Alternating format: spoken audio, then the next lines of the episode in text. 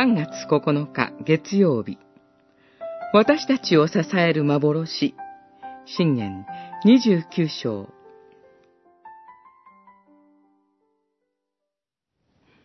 幻がなければ民は堕落する。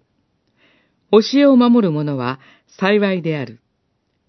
29章18節昔、イスラエルの民はシナイダンのふもとで神の啓示である立法を受け取りました。それによって神の民としてふさわしく整えられて、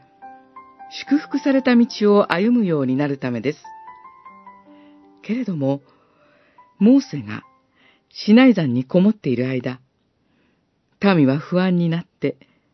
自分たちで勝手に金の格子を作り、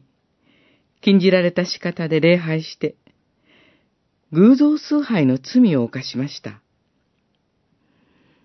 幻は、教えと対になっています。それは、神からいただいた啓示の言葉で、モーセには立法が教えとして与えられたように、預言者たちには幻が示されました。この御言葉によって、イスラエルの民は神の見前を正しく歩むことができました。しかし、それを見失って自分の思い通りに行動した時には、手ひどい失敗を犯しました。特に、王をはじめとする指導者たちの不信仰は、民全体に不幸をもたらしました。聖書は、私たちに与えられた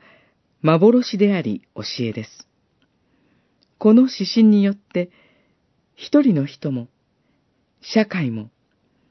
堕落や腐敗から免れます。地の塩、世の光とされた私たちは、御言葉によってそうあることができます。